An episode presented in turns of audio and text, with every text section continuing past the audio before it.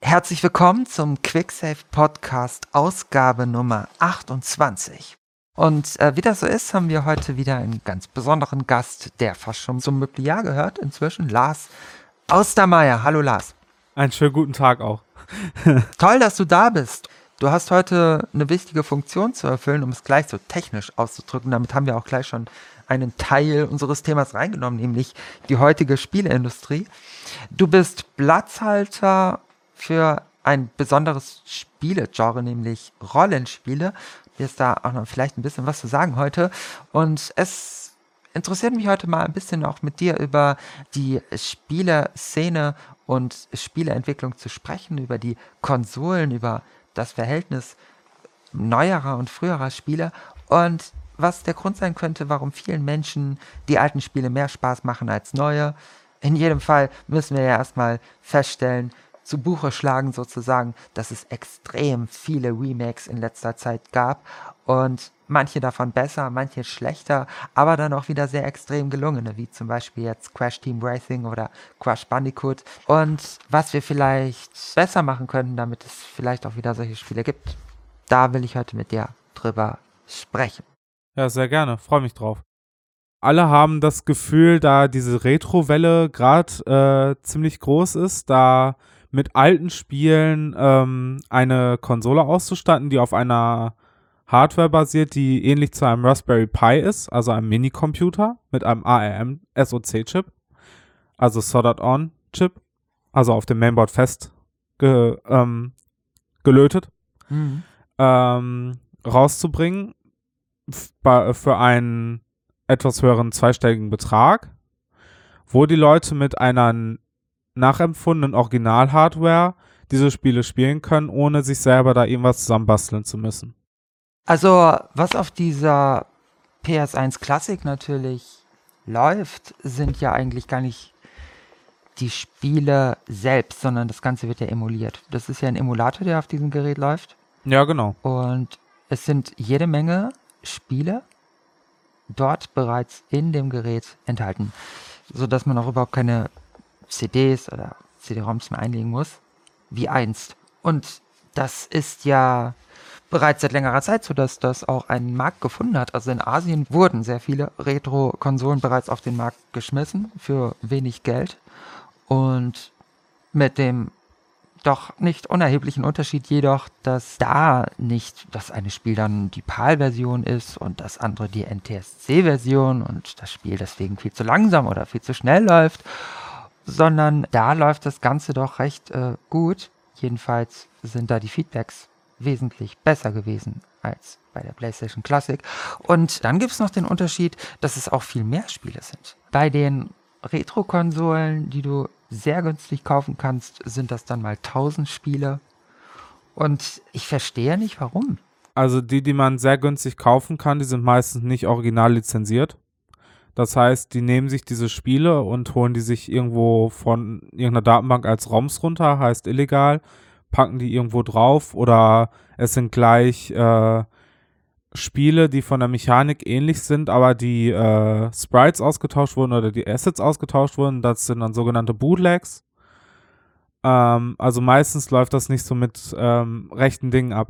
Aber wo du gerade eben schon sagtest, ich wollte gerade nochmal auf die Begriffsklärung hinaus mit dem ähm, PAL und NTSC. Und zwar NTSC ist angelehnt an das amerikanische Netz, was 60 Hertz beträgt, Stromnetz. Und bei uns ist das PAL-Netz, das ist, sind 50 Hertz.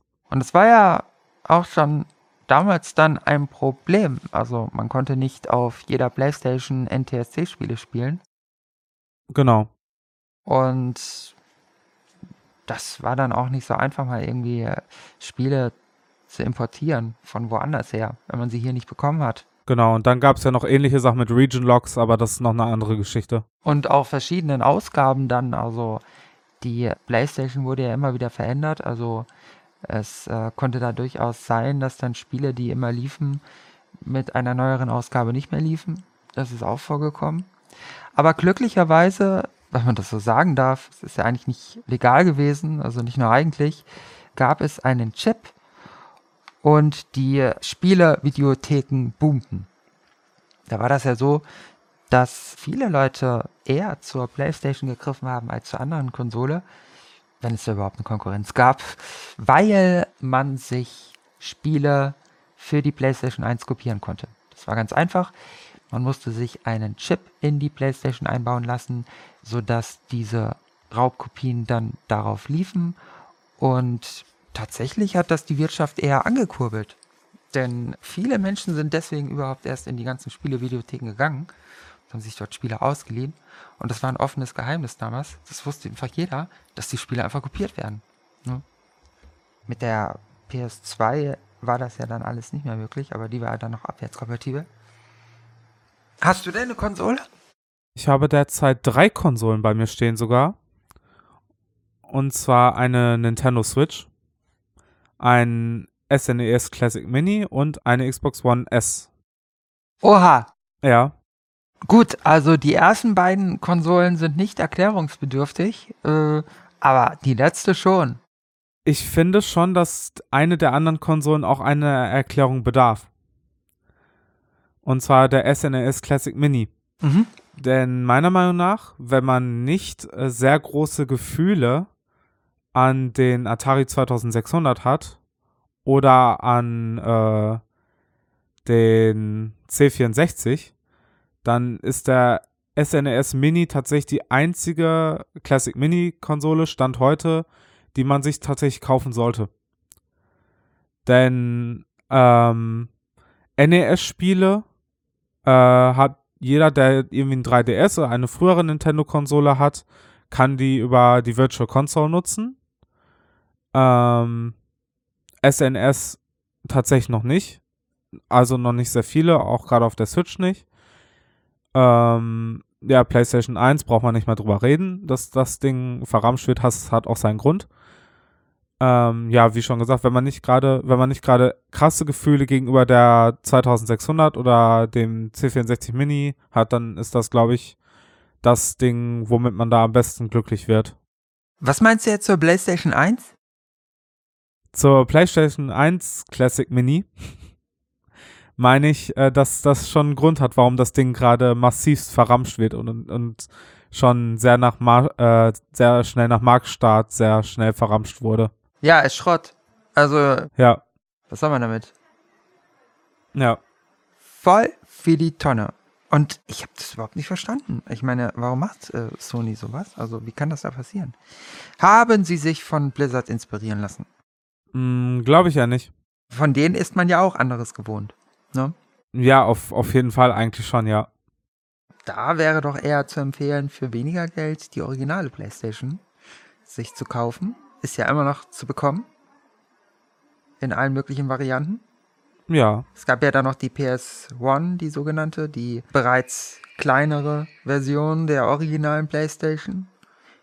Und auch ein bisschen hübscher anzusehen ist vielleicht. Und bei der PS2 ja auch. Da gab es dann die Slim-Varianten und dann auch jeweils in Silber. Ich finde, die sind auch vom Design auch noch recht hübsch. ja, das hat irgendwie wieder so einen, seinen ganz eigenen Charme entwickelt, ja. Die PS3 war ja dann, also sah ja einfach scheußlich aus. Ja, und spiegelt damit ja auch wieder die Entwicklung der PlayStation. Es ist ja eigentlich schon mit der PS2 bergab gegangen dann. Die PS2 ist die meistverkaufte Konsole aller Zeiten, aber natürlich auch nur deswegen, weil das alles auf Kredit der ersten PlayStation passiert ist. Also die Leute waren ja damals so gehypt von der PlayStation 1, dass alles explodiert ist, als dann die PS2 angekündigt wurde und alle Welt hatte sie sich gekauft. Zumal es da ja natürlich noch weitere Verkaufsargumente gab, wie zum Beispiel die Fähigkeit der PlayStation 2 DVDs abzuspielen, die ja damals auch noch neu waren und das passte auch vom Timing her perfekt. Großartig. Besser kann man es nicht machen. ja, das stimmt. Ähm, aber du wolltest noch gerne eine, ähm, eine Erklärung hören, warum ich eine Xbox One S hier stehen habe, wahrscheinlich. Ich habe sie tatsächlich übernommen von einem Kollegen, der sie bis jetzt nur als äh, Media-Konsole benutzt hat, heißt über als Fernseher oder sowas darüber zu gucken. Aha. Äh, und da konnte ich die einfach zu einem sehr schmalen Kurs übernehmen, denn sonst wäre es bei mir wahrscheinlich auch nichts geworden. Ja. Ich habe diese äh, Konsole aus mehreren Gründen. Einer davon ist, ich bin einfach mit dem Controller-Layout von der Xbox aufgewachsen. Mhm. Ich finde den Xbox One Controller ist immer noch der angenehmste Controller für meine Hände. Von der Größe her. Das Stick-Layout gefällt mir sehr gut. Es ist der Controller, den ich auch auf dem PC immer nutze. Äh, zum anderen ist es natürlich so, dass es ähm, aber auch Spiele gibt, die nur auf der Konsole an sich laufen. Zum Beispiel Nier Automata oder Kingdom Hearts 3. Gut, die laufen auch alle auf einer PlayStation 4, aber da kann ich ja gleich nochmal zukommen. Es ist ja auch eigentlich so, dass der PlayStation Controller als der optimale Controller gilt. Deswegen sind natürlich auch diese ganzen Dritthersteller Controller diesem Controller nachempfunden und äh, in seltenen Fällen nur dem Xbox Controller.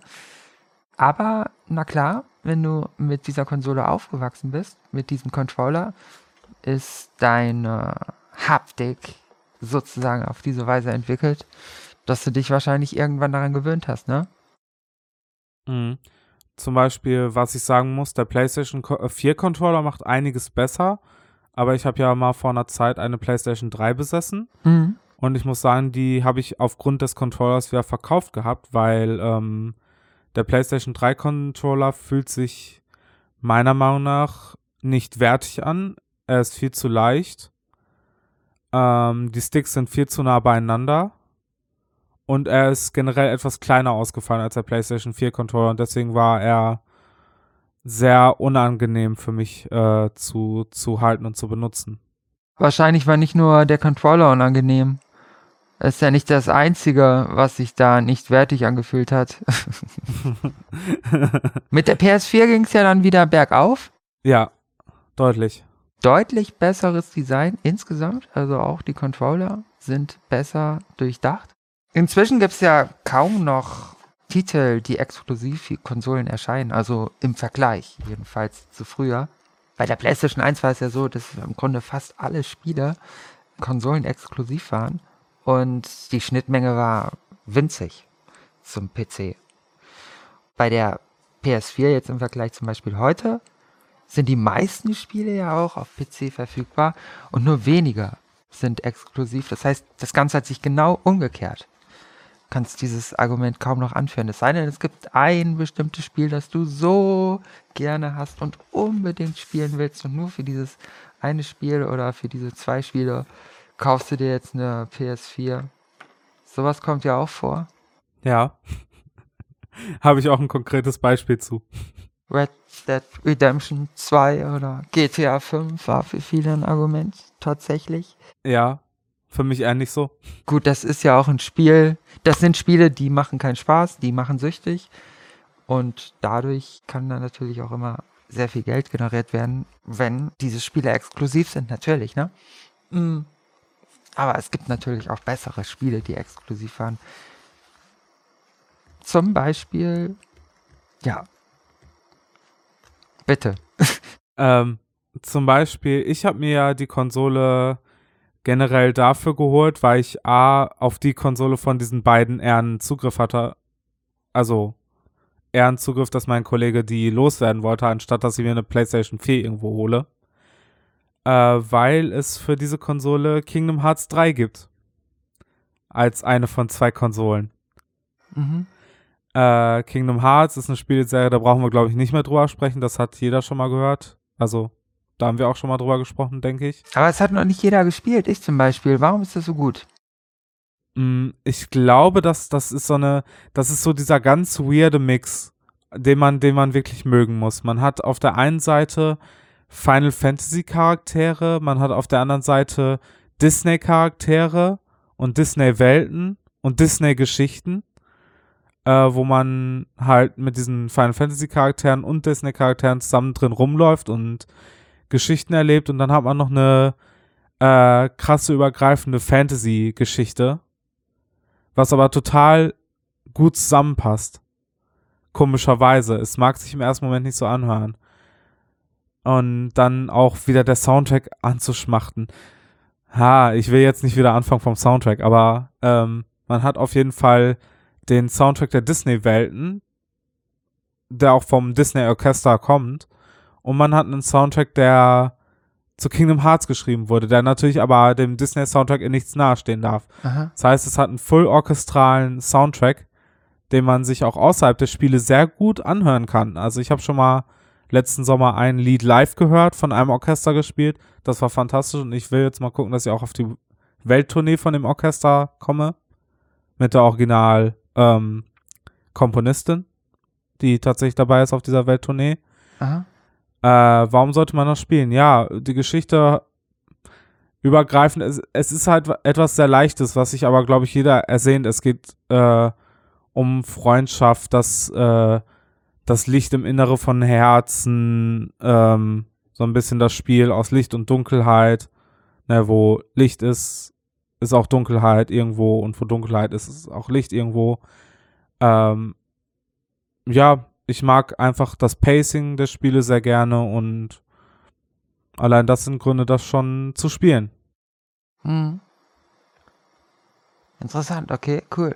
Das war der einzige Grund, warum du eine PS4 angeschafft hast, oder? Äh, Xbox One. Nee, der andere ist äh, Nier Automata. Nier Automata, auch ein ganz besonderes Spiel, äh, völlig unterschätzt worden Absolut, ja. von den Kritikern. Von der Community jedoch wiederum sehr gelobt. Was ist an Nier Automata eigentlich so gut? Ich habe ja schon den vorherigen Teil gespielt. Nier, also der nur Nier heißt. Hm. Oder in manchen Versionen auch Nier Grimoire oder Grimoire Weiß Edition oder sowas.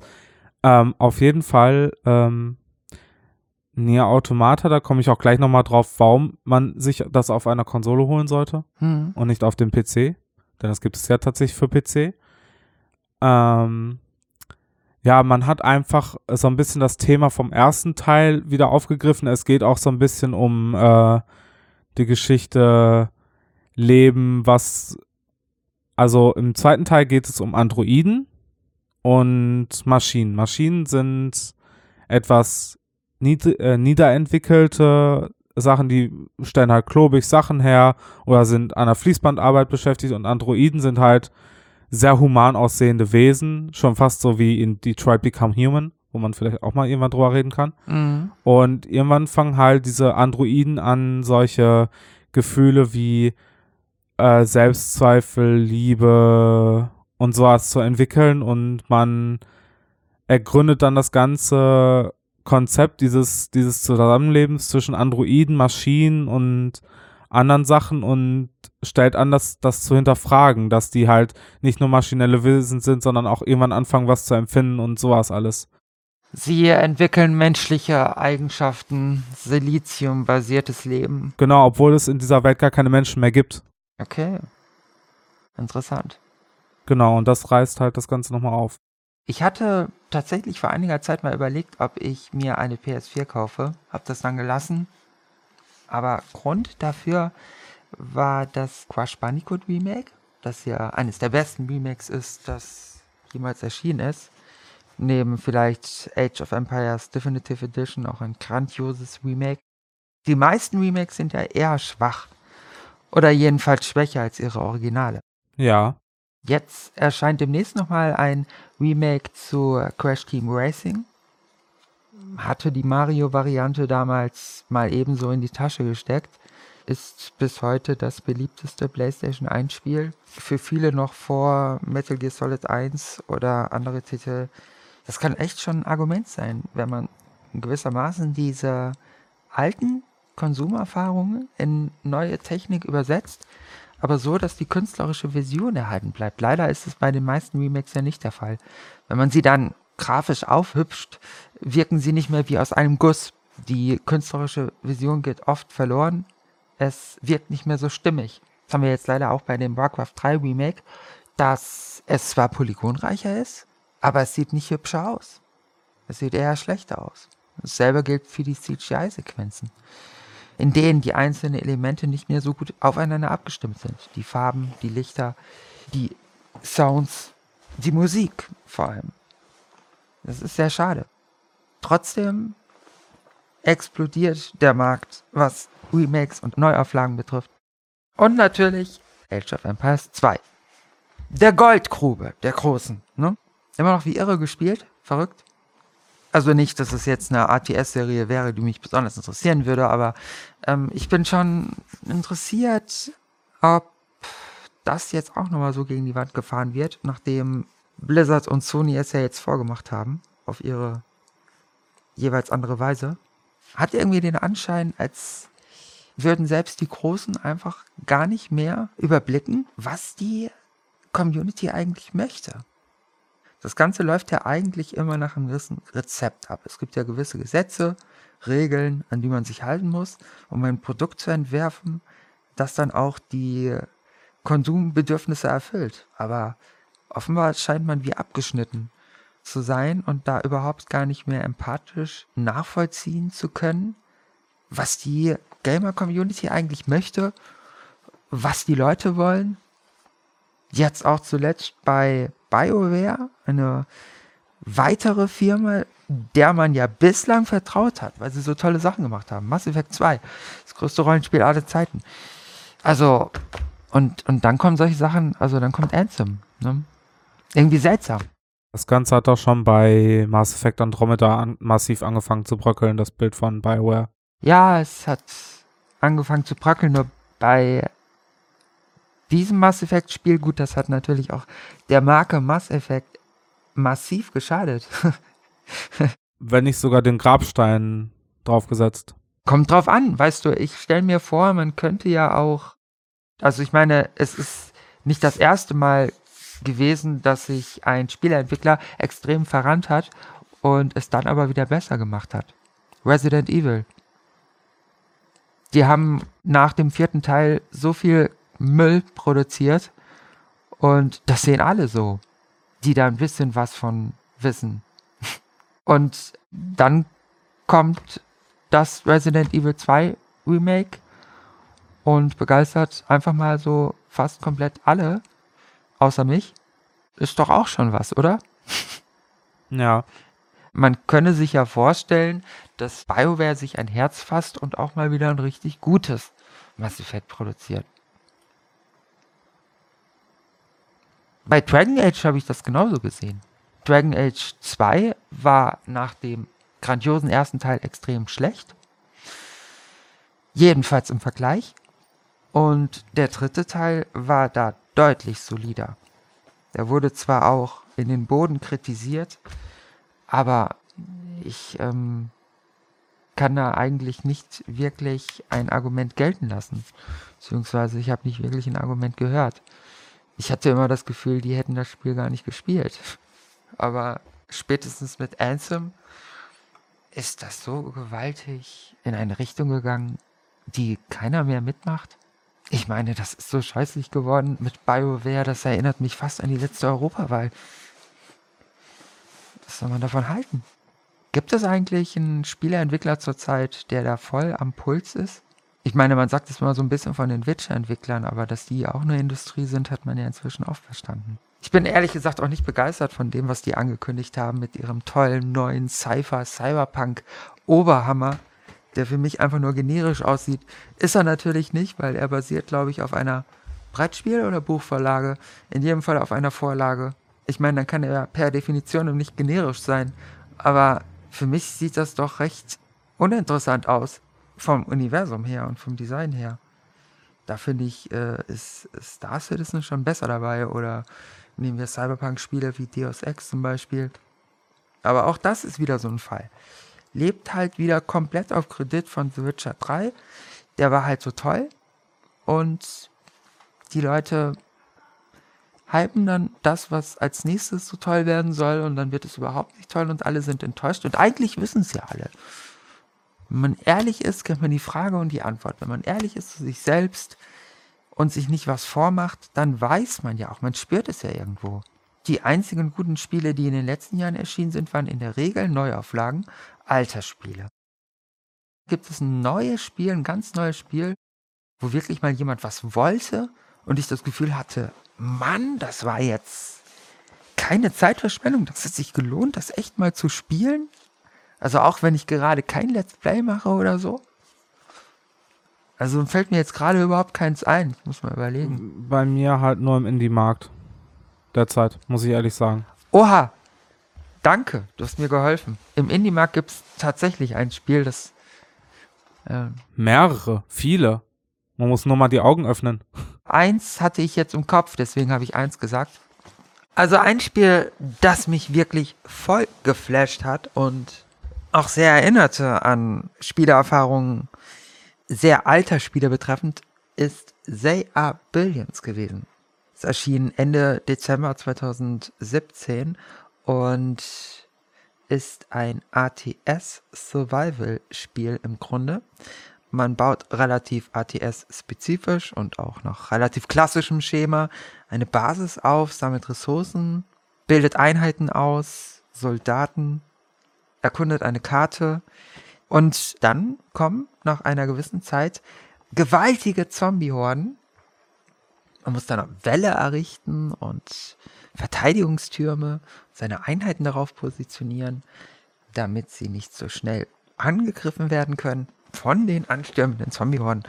Und die Zombie-Horden, die haben dann auch ihre großen Monster, die wie Tanks die Welle durchbrechen und so kleine, sehr leicht zu besiegende Zombies, Kanonenfutter, schnell wegzuschießen sind. Und es gibt sehr viele verschiedene Settings, also eine grüne Welt, eine Wüstenwelt, eine düstere Welt und eine helle Welt.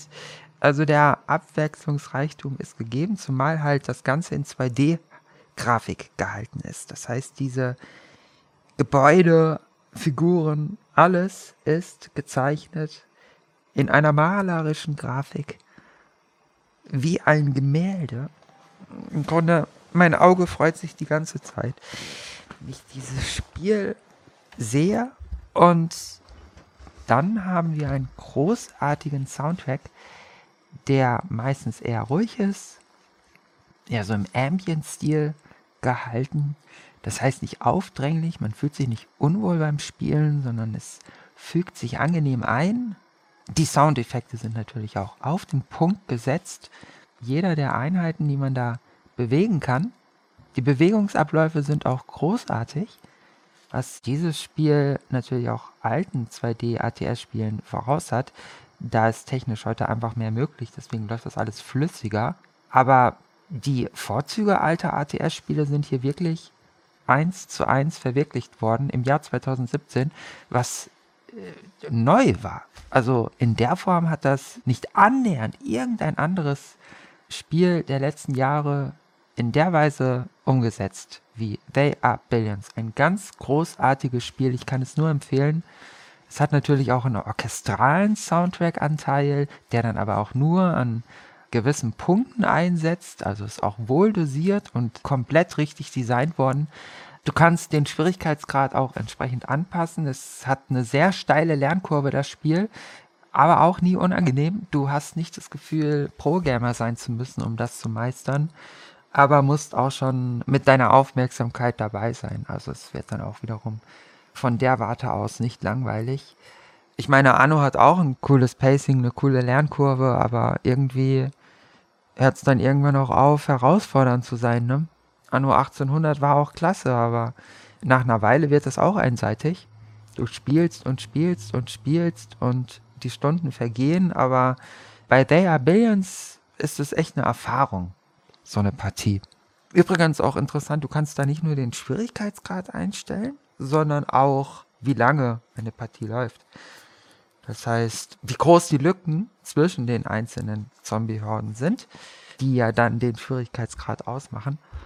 Auch interessant, dass das Ganze natürlich nicht nur in einem fiktiven Universum spielt, sondern auch zu einer Zeit, von der du nicht genau sagen kannst, welche sie ist. Denn es enthält sehr viel Steampunk-Elemente, aber hat dann auch wieder sowas, du hast dann Sägewerke und Ländereien, mit denen du dann auch landwirtschaftest und Rohstoffe sammelst. Es ist halt so ein bisschen noch das Beste von allem. Das heißt, man arbeitet im Endeffekt wieder auf Effizienz hin. Effizienz inwiefern? Ja, am Anfang fängt alles sehr sperrig an. Man äh, äh, fängt an, die ersten kleinen Bäume zu schlagen und irgendwann errichtet man Sägewerke. Das ist ja der erste Schritt dann zur Effizienz. Man sorgt halt dafür, dass alles irgendwann effizienter wird. Mm. Du baust am Anfang ein Sägewerk oder an Steinbrüchen irgendwelche Häuser, um dort Ressourcen zu sammeln oder Landwirtschaft dann später. Es wird dann mit der Zeit auch immer mehr freigeschaltet. Auch Fisch, Fischen kannst du da, wenn du irgendwo am Wasser deine Basis errichten kannst. Das ist immer alles zufallsgeneriert. Du hast dann nicht einzelne Bauern oder Arbeiter, die du hin und her schicken musst, die du einzeln anklickst, sondern die bewegen sich von alleine. Also das ist halt die perfekte Kombination aus direkter und indirekter Steuerung. Direkt steuerst du nur deine Soldaten, die du baust und setzt halt die Häuser direkt einzeln. Ah, okay, ja. Dann ist es so, dass je mehr Gebäude du zum Beispiel, also sagen wir jetzt Sägewerke an den Wald baust, desto mehr Ressourcen bekommst du mit der Zeit dann kontinuierlich. Und es ist dann aber auch so, dass du kannst nicht mehrere, um bei dem Beispiel zu bleiben, Sägewerke nebeneinander bauen, sondern du musst dann immer einen gewissen Abstand wahren. Und je nachdem, wie du oder wo du das Sägewerk positionierst an den Wald, bekommst du dann kontinuierlich plus 10, plus 11, plus 12, plus 13 oder nur plus 5, plus 3. Und dasselbe gilt für die Steine, dasselbe gilt für das Eisen. Es ist dann auch interessant, dass du, ähm, um diese Häuser zu bauen, die diese Ressourcen dann abbauen, brauchst du natürlich Bevölkerung, klar, und um diese Bevölkerung zu bekommen, musst du Häuser bauen. Also diese Wohnhäuser, die klassischen. Und Wohnhäuser wiederum kannst du nur dann bauen, wenn du Ressourcen bekommst. Sodass du von Anfang an ganz genau schauen musst, das Gleichgewicht zu finden. Das heißt, du kannst nicht unbedingt einseitig spielen, wenn du nicht sofort verlieren willst. Weil, um halt die Ressourcen abbauen zu können, brauchst du Fläche, weil die müssen ja einen gewissen Abstand voneinander haben. Um aber eine gewisse Fläche bebauen zu können, musst du gleich dann auch schon deine Bogenschützen nehmen, mit denen du scoutest und gleich die Karte am Anfang schon erkunden, um zu wissen, wo keine Zombies sind. Also in welche Richtung du bauen kannst. Weil es kann sein, dass sich sehr nah an deiner Basis bereits die Basis der Zombies befindet. Die Stadt des Verhängnisses oder wie die heißt. Eine Stadt, die auch entsprechend aussieht, als würde sie von Zombies bevölkert und wenn du in einen bestimmten Einzugsbereich dieser Stadt kommst, stürmen kontinuierlich Zombies auf deine Basis und dann hast du eigentlich nicht mehr viel Chancen. Das schaffen wirklich die wenigsten, da dann noch gegenzuhalten. Gerade die Pro-Gamer, die das wirklich im höchsten Schwierigkeitsgrad zocken, wissen das. Du bist eigentlich darauf angewiesen, so zu spielen, dass du wirklich die Zombies nur bei diesen alle 10 Minuten oder 5 Minuten oder je nachdem, wenn ein paar Tage vergehen, je nachdem, wie du es einstellst, die Horden kommen und du dich dann darauf vorbereitest. Wenn du dann noch kontinuierlich kleine Zombie-Horden nur auf dich einstürmen hast, dann schaffst du es meistens nicht mehr. Und es ist nicht nur so, dass diese eine Stadt auf der Karte sich irgendwo befindet bei jedem Spiel, sondern überall auf der Karte gibt es diese random Zombies sozusagen. Und deswegen auch diese random Angriffe, wenn du halt zu nah dran kommst. Interessant ist auch, dass du hast diese Bogenschützen. Äh, es ist sehr schlau, mit denen zu scouten, weil die sind still, die sind ruhig. Du kannst damit sehr leicht aus der Entfernung dann kleine Zombie-Horden, die irgendwo rumstehen, wegschießen. Das ist auch empfehlenswert, weil du brauchst die Erfahrung wiederum der Soldaten. Die sammeln nämlich, je mehr sie abschießen, da haben sie sich auch wieder das Beste der Besten genommen. Erfahrungssystem, C&C Generals. Das gibt es da auch. Wiederum mit dem Häuserbau ist das wiederum wie bei Warcraft 2 vielleicht ein bisschen ähnlich. Dann haben wir diese indirekte Steuerung. Du musst nicht jede, jeden einzelnen Bauern anklicken. Das haben wir bei klassischer Aufbaustrategie auch. Auch ein großartiges System, das den Spieler nicht überfordert, denn es kann auch wirklich mehr Arbeit als Spaß machen, wenn man jeden einzelnen Bauern anklicken muss. Da haben die sich alles genommen, aber da gibt es dann noch ein zusätzliches Element und das ist eher selten, nämlich die Lautstärke. Wenn ich einen normalen Soldaten nehme, der hat ein Gewehr, das macht Krach. Der Soldat ist stark, der schießt zweimal auf einen Zombie und der ist weg. Ist sehr geil. Nur das ist dann besser, so viel Verteidigungstürme, also solche Soldaten auf die Verteidigungstürme bei der Basis zu platzieren, statt mit denen zu scouten. Weil mit denen kannst du nicht wirklich scouten. Wenn ich mit dem nämlich scoute und einen Zombie abschieße, dann kommen gleich zehn Zombies nach die aus der Entfernung die lauten Schüsse hören. Das heißt, man muss auch darauf achten, dass man nicht zu laut ist. Die Sägewerke machen auch Krach. Die Fischereien machen nicht so viel Krach. Du kannst auch nicht so viel Krach machen mit deiner Landwirtschaft. Und da muss man dann auch wieder gucken, das ist wirklich krass. Dann ist es so, dass der Schwierigkeitsgrad doch in der Regel so abgestimmt ist und das gesamte Spieldesign, dass du diese ganzen Elemente auch brauchst. Du musst mit denen arbeiten, um weiterzukommen, um zu gewinnen. Und ich habe tatsächlich mal gewonnen. Irgendwie später hatte ich es dann nochmal versucht zu spielen, weil ich es so toll fand, aber dann habe ich wieder verloren. Aber es ist schon krass. Diese Kombination aus Herausforderung, Ereignis, ja, es passiert was. Du bist voll dabei mit deiner Aufmerksamkeit, was natürlich auch die besseren C&C-Spieler immer so erfolgreich gemacht hat, besonders Generals. Das ist halt irgendwie sehr spaßig dann auf eine Weise. Aber dann auch gleichzeitig so dieser Wohlfühlfaktor. So dieser auch Wuselfaktor. Ja, wie wir ihn bei Aufbaustrategie haben vielleicht in eingeschränkter Weise auch bei den Age of Empire Spielen, wo man auch ein bisschen mehr baut. Man baut da irgendwie schon dann fast eine Stadt auf, richtig, und der Aufbauteil ist schon sehr hoch. Und dass die das bei They Are Billions so brillant miteinander ja nicht nur kombiniert haben, das kann jeder, sondern ineinander in ein so perfektes Verhältnis gesetzt haben. Wenn du ins Menü gehst, du startest das Spiel, dieser orchestrale Soundtrack und du denkst dir, wow, das wurde richtig mit dem Orchester auch aufgenommen. Dann bist du in dem Spiel und es startet ganz ruhig. Mit einem Ambient Soundtrack, der so subtil abgestimmt ist, dass du mit jedem Streicher bist du mit jedem Gefühl, du bist voll dabei, du weißt, jetzt ist es ernst. Aber du bleibst trotzdem ruhig, weil es ist so malerisch schön, was du vor dir hast. Dieses Haupthaus. Dann hast du diese Handvoll Bogenschützen. Du fängst an zu scouten. Dieser äh, äh, Nebel des Krieges verschwindet, wie bei Warcraft 2.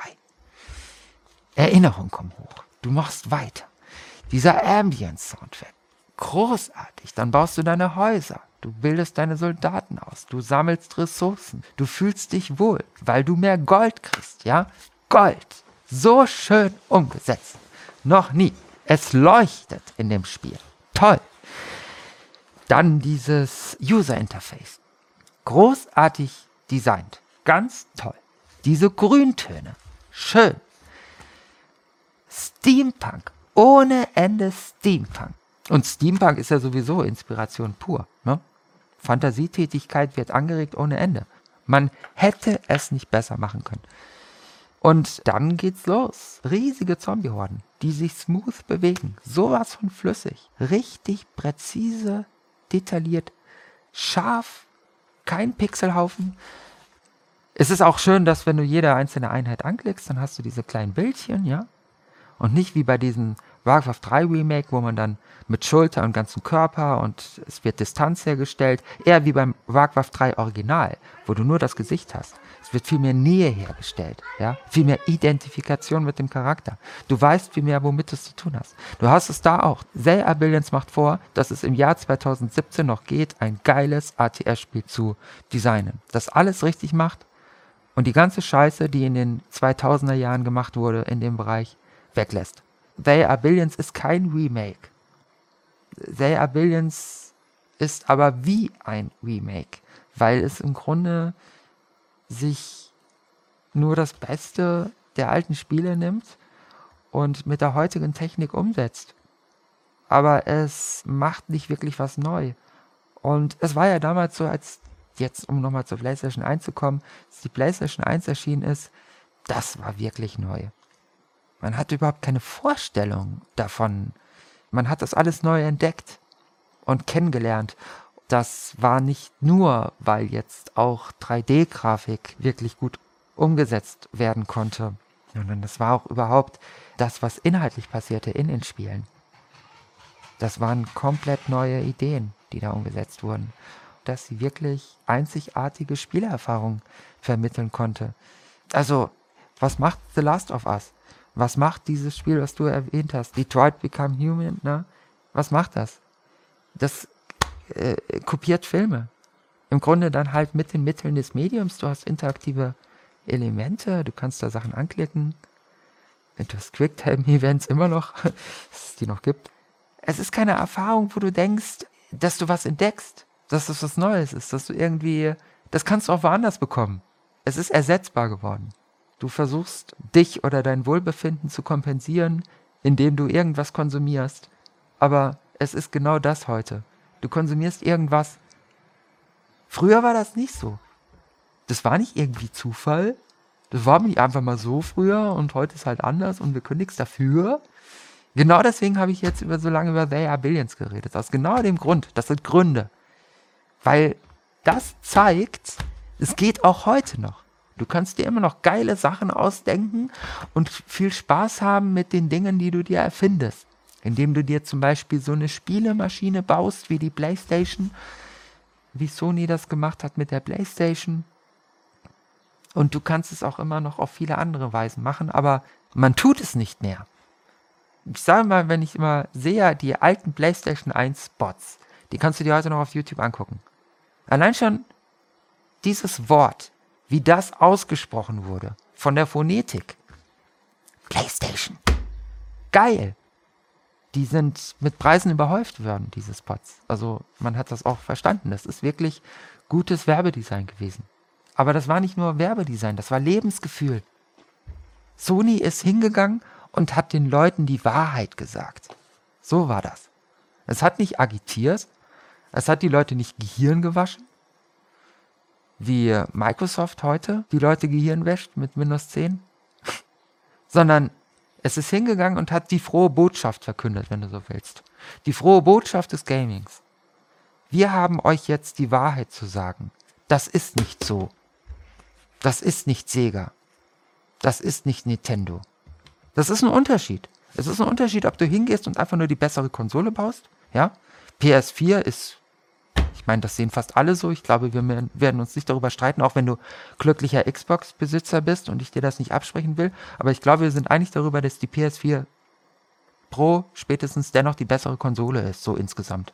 Das kannst du heute noch machen. Du kannst heute die bessere Konsole machen. Das ist das, was passiert. Aber was früher passiert ist, ist nicht, dass Sony die bessere Konsole gebaut hat. Sony hat eine Botschaft abgesendet. Mir ist in letzter Zeit vermehrt aufgefallen, dass ich extrem auf eine Lernkurve stehe, die nicht so die klassische gaußsche Glockenform hat. Mhm. Also nicht, es fängt dann irgendwann an, steigert sich langsam, hat dann irgendwann einen Klimax und sinkt dann auch so langsam, weil du, all, weil du alles weißt und dann einfach nur das Spiel spielst. So.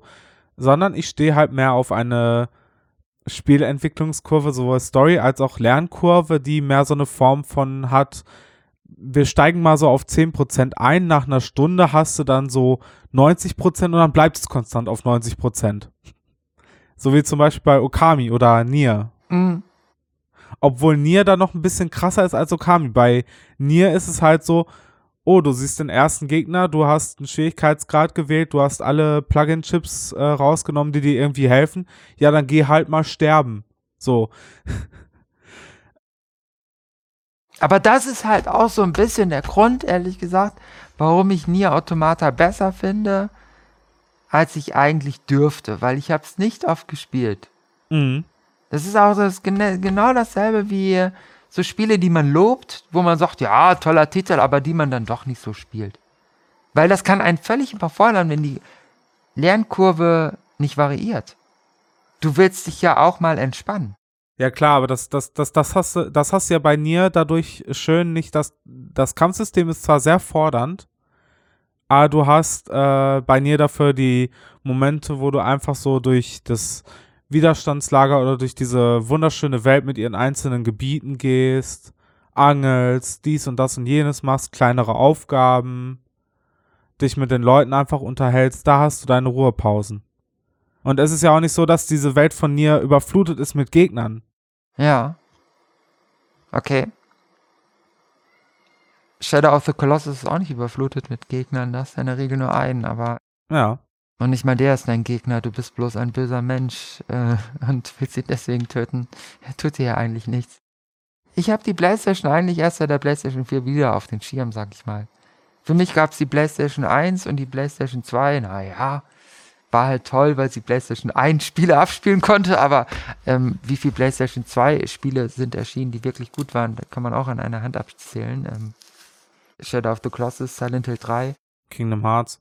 Kingdom Hearts natürlich, aber ähm, dann war es das auch schon.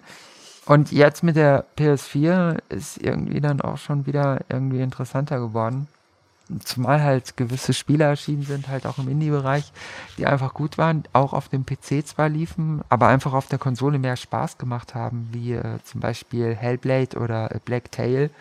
Die beiden Spiele, die beide jedes jeweils 10 oder 80 oder 500.000 Mal besser ist als The Last of Us, das dann wiederum gefeiert wird. Ich werde es nie verstehen.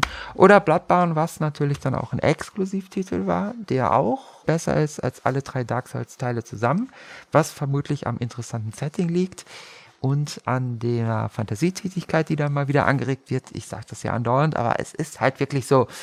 Ich will halt natürlich nicht einschlafen. Ich will nicht im Gehirn Standby Anno 1800 spielen, sondern ich will inspiriert werden. Das ist das, was ich eben gesagt habe, mit der Lernkurve auch. Oder halt auch diese Kombination aus Spielelementen. Also na klar, ich will einerseits was lernen, ich will natürlich einerseits involviert bleiben, aber andererseits will ich auch mich wohlfühlen. Und ich finde, das ist wiederum ähm, bei ATS-Titeln jetzt zum Beispiel durch diesen Wuselfaktor ja auch oft gegeben. Oder ähm, Aufbauelemente. Ne? Hm, es gibt da verschiedene Strategien natürlich. In einem Actionspiel kannst du zum Beispiel auch diesen Faktor einbringen, indem du wie bei Tomb Raider äh, automatisches Zielen einbaust. Weil du hast sowieso schon genug Arbeit in dem Spiel, genug Herausforderungen, du musst herumklettern, du musst steuern. Das Ganze ist nicht so einfach, du musst dich bewegen, du musst ausweichen. Wenn du dann noch auf den Punkt zielen musst, dann ist das eine Überforderung für den Spieler und das muss eigentlich ein Spieledesigner wissen. Dann gibt es natürlich auch Fälle, wo das untergebracht ist, wie zum Beispiel bei 3D-Ego-Shootern. Da würde das nicht funktionieren. Und so musst du halt genau wissen, was ist eigentlich angebracht in meinem Genre als äh, Spielelement, um den Konsumenten dann zu fordern, herauszufordern und was kann ich einbauen, was ihm vielleicht dann einfach auch erstmal nur Spaß macht vielleicht ein kontrastierendes Element oder etwas, was ein bisschen Abwechslung einbaut. Ich meine übrigens, deswegen aus Game of Thrones natürlich auch so erfolgreich, ne? Es ist äh, kein Spiel. Zum Glück. Also, ähm, wir wissen, wie gut Lizenzspiele sind, aber das ist halt auch eine Serie, eine TV-Serie, die einfach mal alles anders macht als jede andere Serie zuvor. Und deswegen würde ich behaupten, auch so irrsinnig erfolgreich ist, weil sie halt auch Abwechslung einbaut. Einerseits ist sie klassisches Fantasy-Setting, ja, wie Herr der Ringe, äh, wie Stardust, wie Clash of Titans, aber gleichzeitig bierernst.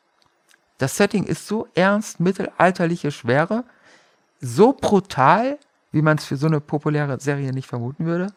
Dann wiederum aber nicht einfach so, sondern in sich logisch und dann wieder humorvoll und ironisch auch erfrischend geradezu. Und dann haben wir diese Elemente in Kombination zu einem Gesamtpaket geschnürt, das sich einfach mal von allem das Beste nimmt.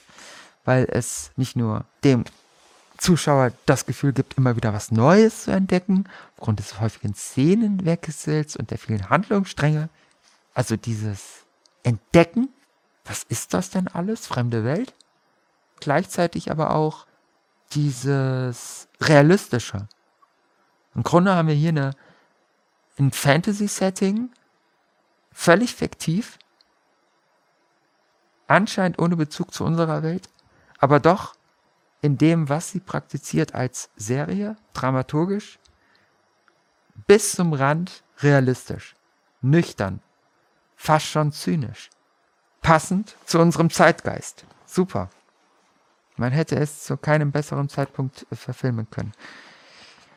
Und das ist von dem, was da passiert inhaltlich, vom Workflow her, von der Art und Weise, wie ich als Designer, als Produzent, als Regisseur, als Autor an eine Sache herangehe, genau dasselbe, was ich eben bei They Are Billions gesagt habe. Was ja anscheinend mal was völlig anderes ist, ist es gar nicht. Du kannst alles machen. Es ist egal, ob du ein Spiel machst, einen Film machst, Musik machst, Bücher schreibst. Ich meine, wenn das jemand sagen kann, dann bin ich das, denn ich mache ja so viele verschiedene Sachen. Außer Spieledesign. Und äh, aber ich habe ich hab mich mal, ich habe mich übrigens mal in der Unreal Engine versucht. Ich habe mal versucht, dieses Programm, also die Engine zu lernen und damit ein ATS-Spiel zu entwickeln. Aber habe es dann doch sein gelassen, weil ich dachte, ja gut, also dann habe ich dann doch wieder so viele andere Sachen, die ich auch noch genauso gut machen kann und das wäre dann doch zu zeitraubend. Aber was ich damit sagen will, ist, du kannst halt alles machen. Es geht darum, dass du richtig an die Sache herangehst, dass du auch mit den Leuten kommunizierst. Nicht unbedingt jetzt hingehst und mit denen was trinken gehst, sondern wirklich ihnen zuhörst. Also, dass du in Kontakt bleibst, dass du in Beziehung bleibst, dass du ein bisschen auch an dem bleibst, am Puls dessen, was denn eigentlich gesucht wird in dem Ganzen. Und genau das war irgendwie so dieses, dieses, was halt die PlayStation 1 zum Beginn einer Ära gemacht hat. Zu etwas wirklich völlig Neuem, so Lebensgefühl ist. Das ist Lifestyle. Wir machen PlayStation.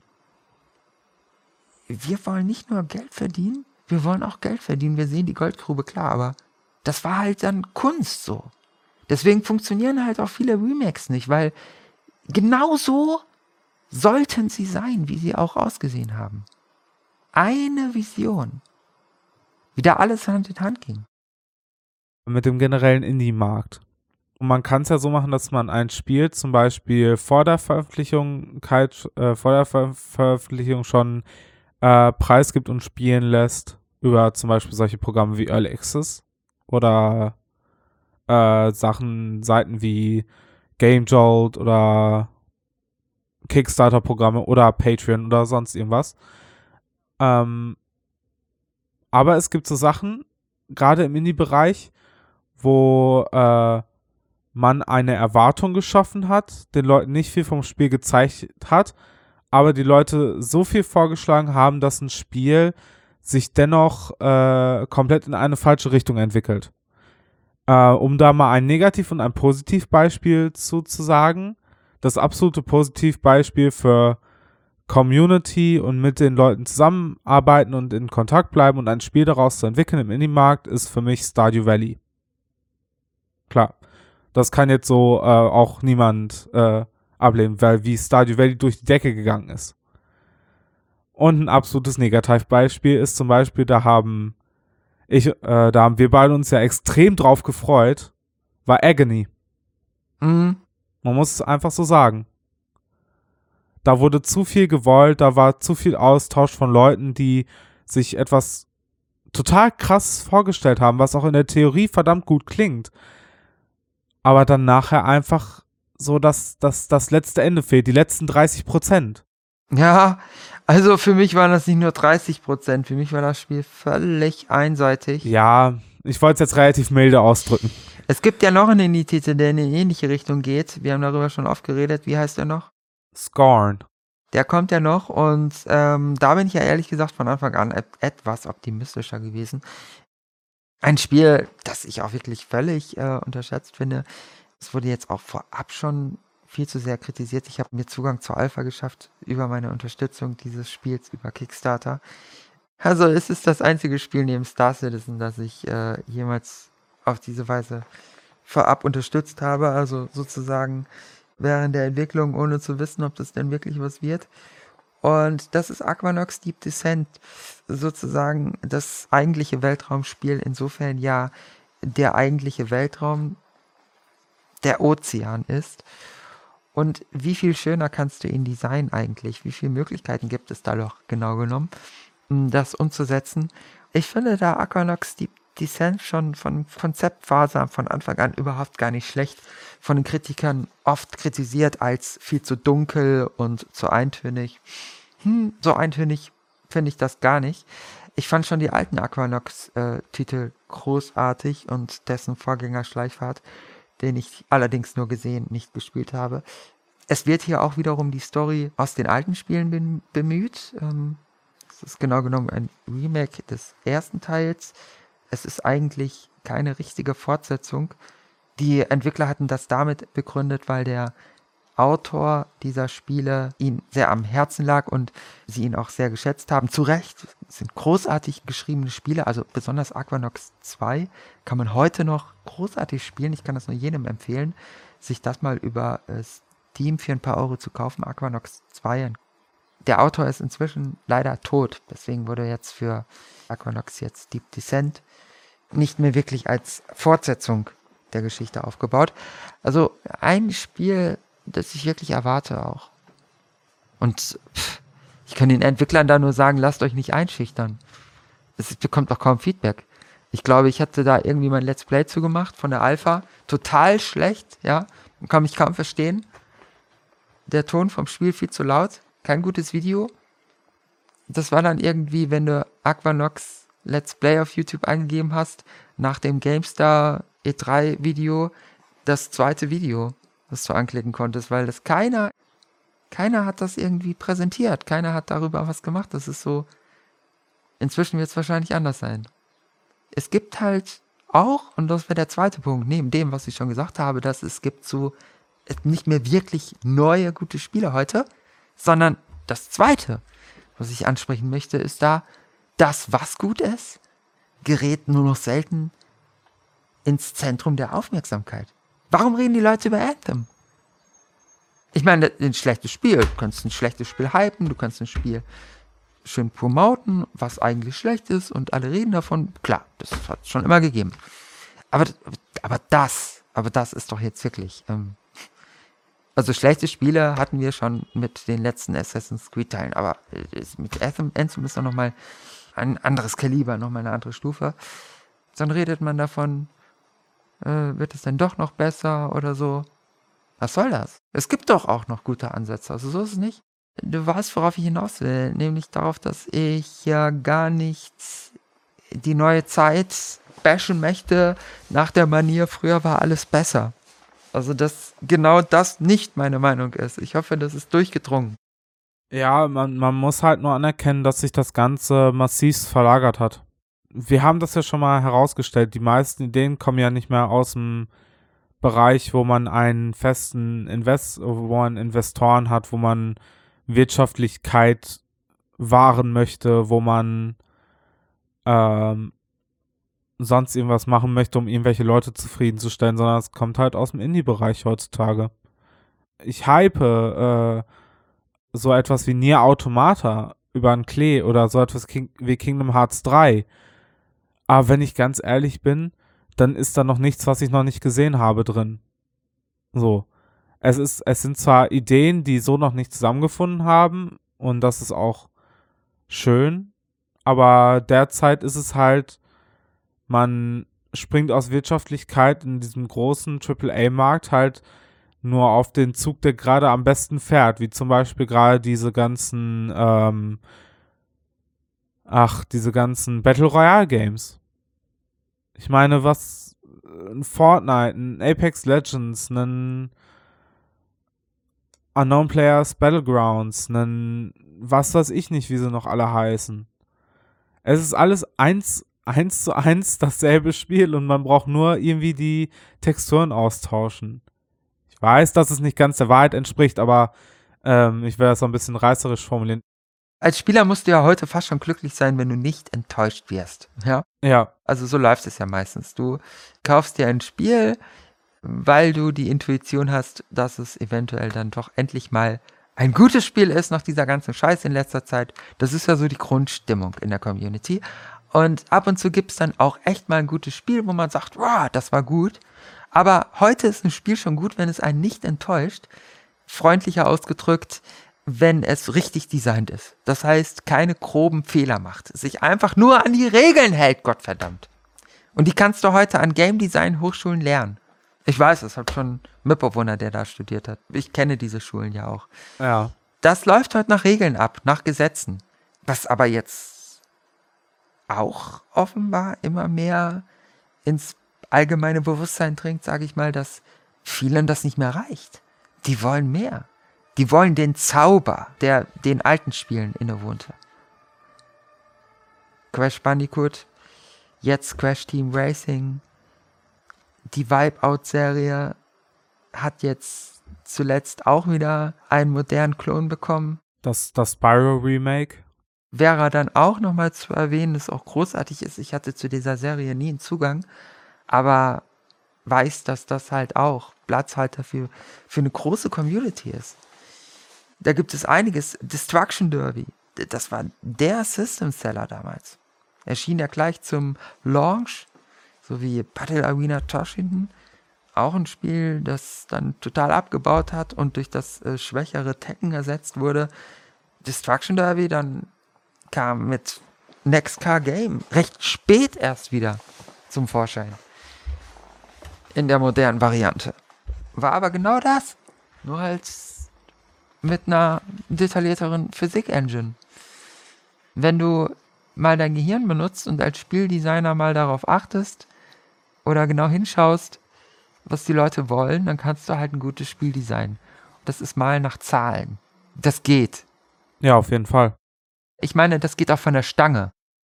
Deswegen gibt es eigentlich zu Recht nur Unverständnisreaktionen bei dem, was dann wir hatten jetzt Blizzard und Sony erwähnt, also Microsoft das ist ja Tradition, also ich meine, da fragen die Leute nicht mehr, ist es ein April-Scherz, sondern da lächeln sie nur noch müde. Wenn dann irgendwie mal das neue vorgestellte Betriebsprogramm abstürzt, natürlich. Systemprogramm abstürzt und Microsoft, das sind schon fast Synonyme.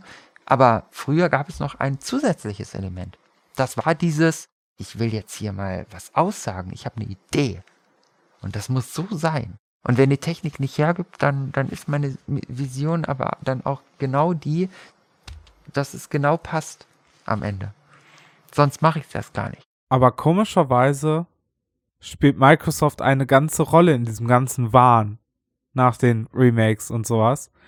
Denn laut meiner unmaßgeblichen Meinung äh, fußt das Ganze, dass wir jetzt diesen ganzen Wahn nach diesen alten Spielen und Remakes haben, einfach darauf, dass äh, Microsoft angefangen hat, sich Rare zu kaufen, diese zu einem Kinect-Entwickler zu machen und irgendwann zu sagen, ah, ihr wollt Rare-Spiele?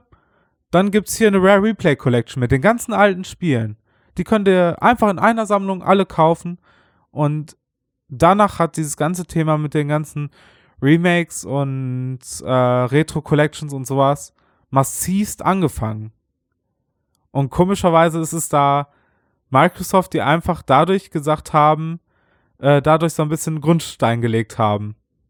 Ich meine, das kann man jetzt auch anders sehen, kann man auch anders formulieren, aber meiner Meinung nach war es Rare, die das Ganze so ein bisschen gestartet haben mit ihrer Collection. Die ja auch wieder auf ähm, allerlei reagiert haben dabei, als sie das gemacht haben. Klar, es ist aber da auch wiederum eine gewisse Kurzsichtigkeit, denn es kommt ja auch immer darauf an, warum mache ich Remakes? Also warum lege ich Sachen neu auf? Ich kann natürlich davon ausgehen, dass es einfach noch eine große Community gibt an Spielern, die jetzt älter ist und nostalgische Erinnerungen hegt, was gewisse Spieleserien und Spiele betrifft. Und deswegen denken, dass ich damit Geld machen kann. Was ich ja dann auch machen kann. Es funktioniert ja. Aber das ist nicht der Grund, warum auch Neuauflagen und alte Spiele bei denen ankommen, die die alten Spiele gar nicht kennen, sondern diese Neuauflagen nur deswegen liebgewonnen haben, weil sie einfach gute Spiele sind. Das sind sie ja dann auch wirklich, wenn das Original richtig ins Heute übersetzt wurde, also verheutigt wurde, adjuniert. Gerade so ein Beispiel wie Leia Billions zeigt ja, Du kannst diesen Zauber heute immer noch auch auf neue Weise herstellen, indem du ein ganz neues Universum erfindest.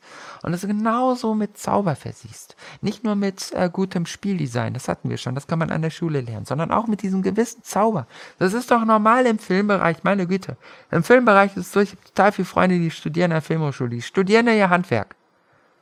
Aber damit sie wirklich ein Regisseur werden, mit Namen, der einen Unterschied macht, da brauchst du sie dieses gewisse, diesen gewissen Zauber. Und den stellst du her, indem du Kontakt zu dir herstellst, zu deinem Leben, zu dir selbst. Und herausfindest, was du willst. Was braucht die Welt? Was ist die Idee, die verkörpert werden muss? Was muss gesagt werden? was verlangt nach Ausdruck, dass du mehr Medium wirst als arroganter, Goldgruben-suchender Produzent von Spielen, sondern visionär. Man könnte das ein bisschen jetzt ähm, relativieren, indem man sagt, ja, Tigro, du machst hier Vorstellungen, so funktioniert die Welt nicht. Doch, genau so funktioniert sie. Also auch wirtschaftlich. Du machst wirklich Geld in genau dem Moment, wo die Leute das Gefühl haben, das ist jetzt mal nicht nur gut, sondern wirklich ein Unterschied. Es wird uns immer klarer und wir sehen es doch eigentlich alle, aber es wäre so einfach, es wäre so einfach, sich zusammenzusetzen, auch mal ein bisschen so mit sich selber in Kontakt zu kommen und sich klarer darüber zu werden, was wollen wir da eigentlich am Bildschirm erleben und was von uns selbst entdecken. Es ist ja alles immer auch Medium der Selbsterkenntnis. Wir machen das ja, das fällt ja nicht vom Himmel. Ein Spiel, das uns berührt, fällt nicht vom Himmel, sondern das wird produziert. Und damit es eine einzigartige Erfahrung wird, müssen wir mit uns eine einzigartige Erfahrung machen, wenn wir das Spiel produzieren. Aber warum machen wir das nicht? Warum machen wir uns Arbeit? Es ist ja wirklich Arbeit und geradezu unangenehm, ein Spiel zu entwickeln, wenn ich nicht so vorgehe. Es könnte alles leichter sein. Umgekehrt dann wiederum, wie toll das Medium Computerspiel sein kann. Wir haben das schon oft im Podcast auch gehabt, wie viel das Medium hergibt. Das merken wir ja immer genau dann, wenn so ein Spiel wie There Are Billions erscheint. Zum Beispiel. Ja. Das ist so dieses, ach ja, genau so. Manchmal reg ich mich auch auf, wenn ein Spiel dann so auf der Grenze ist. Die letzten Rayman-Titel zum Jump'n'Run berühmten ersten Teil auf der PlayStation 1. Dieses Original ist immer noch besser als alle Neuauflagen. Diese Neuauflagen hatten dann aber die späteren Rayman-Teile glücklicherweise, dankenswerterweise über den Haufen geworfen und sich auf die Grundtugenden besonnen. Aber letztlich war dann auch wieder zu viel vom ähm, Industriestandard drin und ganz so der Zauber war nicht mehr dabei. Wir haben so ein bisschen Brett vom Kopf, habe ich das Gefühl. In der Spieleindustrie, in der Filmindustrie auch, würde ich sagen, ich würde das ausweiten auch in der Musikindustrie. Das Ganze ist so flüssig ineinander involviert, fluid ineinander verlaufend und übergehend, dass es da oft auch keine eindeutige Trennung mehr gibt. Aber es ist so ein bisschen Brett vom Kopf. Man macht sich Druck, wo man sich keinen Druck machen müsste. Wenn ich den Leuten klar mache, warum gewisse, zum Beispiel jetzt alte Spiele, richtig gut sind. Ich glaube, das macht mehr Sinn, als über moderne Spiele zu reden. Um zu verstehen, warum das Medium ein besonderes ist. Oder warum das Medium für uns was parat hat, was auch über eine bloße Konsumerfahrung hinausgeht. Also was uns auch helfen kann, zum Beispiel uns selbst besser kennenzulernen. Ne? Medium der Selbsterkenntnis. Deswegen mag ich Retro, weil Retro heute gut ist. Nicht nur, weil Retro gut war oder so. Manche Leute oder viele eigentlich, besonders in der Spieleindustrie, behaupten ja, dass gewisse Leute finden alte Spiele von ganz früher nur deswegen gut, weil sie halt früher diese Spiele gespielt haben und nostalgische Erinnerungen damit verbinden. Die meisten äh, PlayStation 1 Spiele, die ich im Retro-Montag vorstelle, zum Beispiel, habe ich nie gespielt. Also kannte ich nicht. Ich schätze sie wert als Spiele heute. Auch wie sie aussehen. Sogar von der Grafik her. Weil die Grafik heute in modernen Spielen die sieht so aus, wie sie aussieht, weil es stand der Technik. Aber früher sahen die Spiele so aus, wie sie aussahen, auch wenn sie Stand der Technik waren, klar. Aber eben auch zu einem gehörigen Teil, weil sie so genauso aussehen sollten. Und das ist der Unterschied. Deswegen funktioniert Warcraft 3 Reforged nicht. Deswegen gibt es total viel beschissene Remakes zum Knochenkotzen. Weil das Ganze eben damals noch ein bisschen mehr Spieldesign war als Spieldesign heute wenn ich so einen Spot als Kind von der PlayStation 1 gesehen habe, dann, wow, da haben meine Augen geleuchtet. Also auch wenn ich das da nicht gespielt habe. Ich hatte schon damals meistens was Besseres zu tun, als zu zocken. ich will auf was anderes hinaus. Wenn ich denselben Spot heute sehe, dann leuchten meine Augen immer noch. Also scheint da doch weniger Nostalgie am Werk zu sein, sondern offenbar, weil er einfach designtechnisch was funktioniert hat. Und da ich das beruflich mache, kann ich sogar sagen, ja, tatsächlich so. Also das steht auch in den Büchern und das wird einem auch in der Ausbildung vermittelt. Genau so muss man das machen und nicht anders. Und, und dann, dann, dann sehe ich Microsoft und äh, wie die machen es irgendwie nicht so. Warum eigentlich? Dann haben wir natürlich noch Nintendo, die einerseits genau dasselbe machen wie Sony damals. Sie verfolgen eine Vision und wenn ein Nintendo-Produkt erscheint, da ist dann jedes Teil genau an seinem Platz. Aber die Dinger sind sperrig. Erstens, für viele. Und zweitens, beschränkt auf einen gewissen Kreis. Und das ist ja gewollt.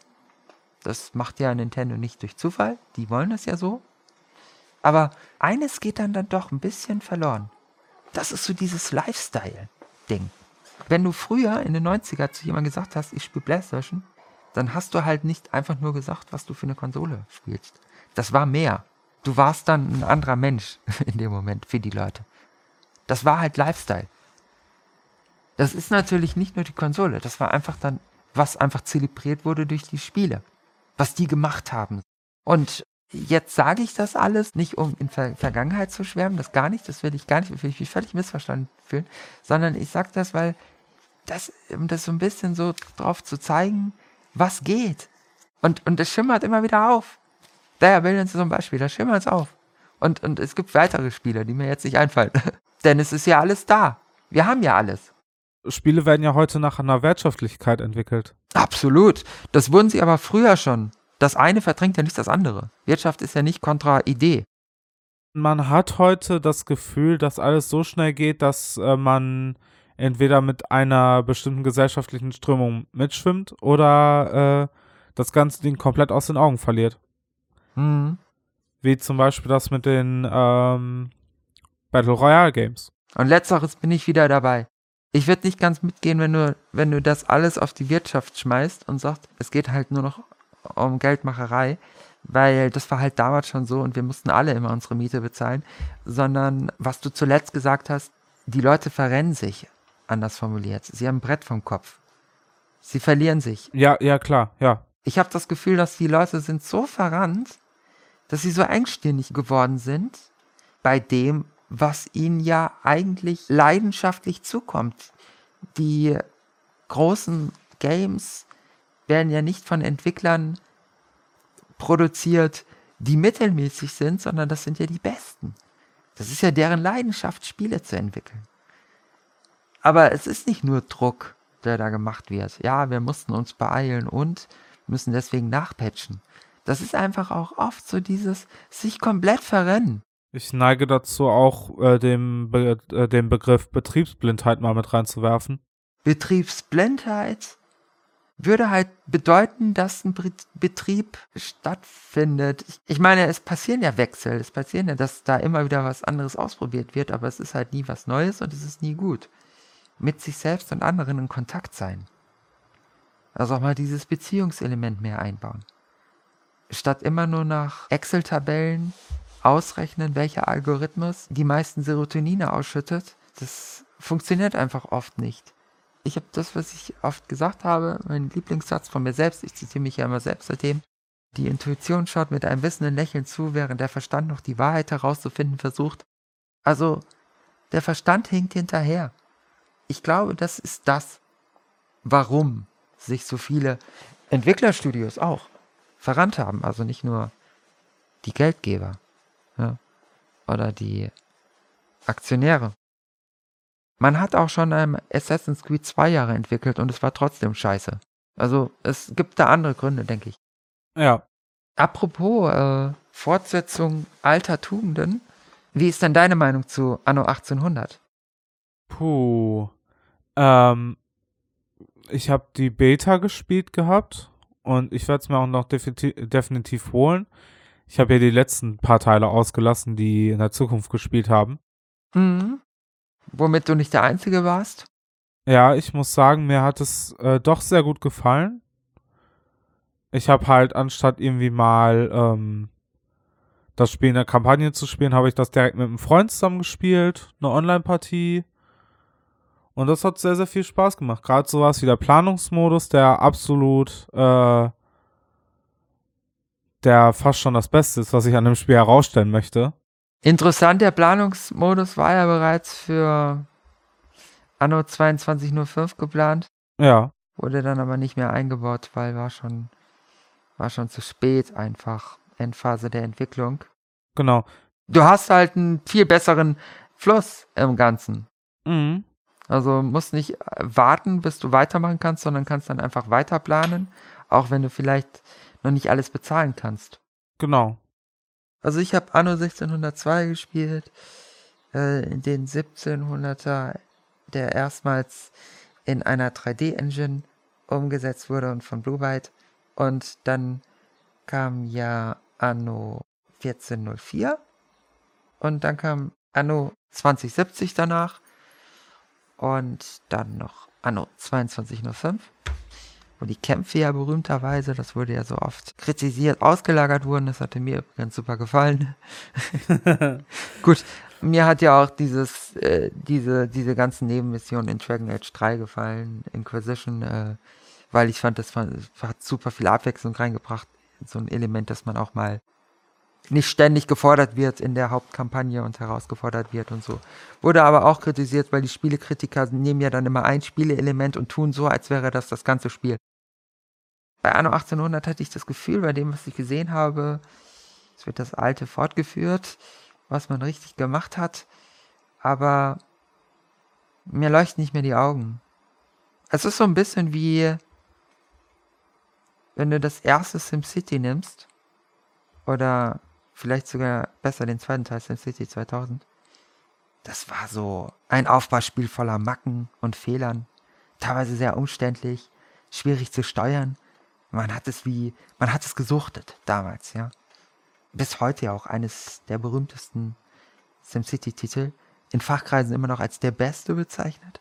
3000 sei dann schlechter gewesen. Und die SimCity-Teile danach sind wiederum berühmt geworden, aber wegen etwas anderem, nämlich weil sie so unterirdisch schlecht waren.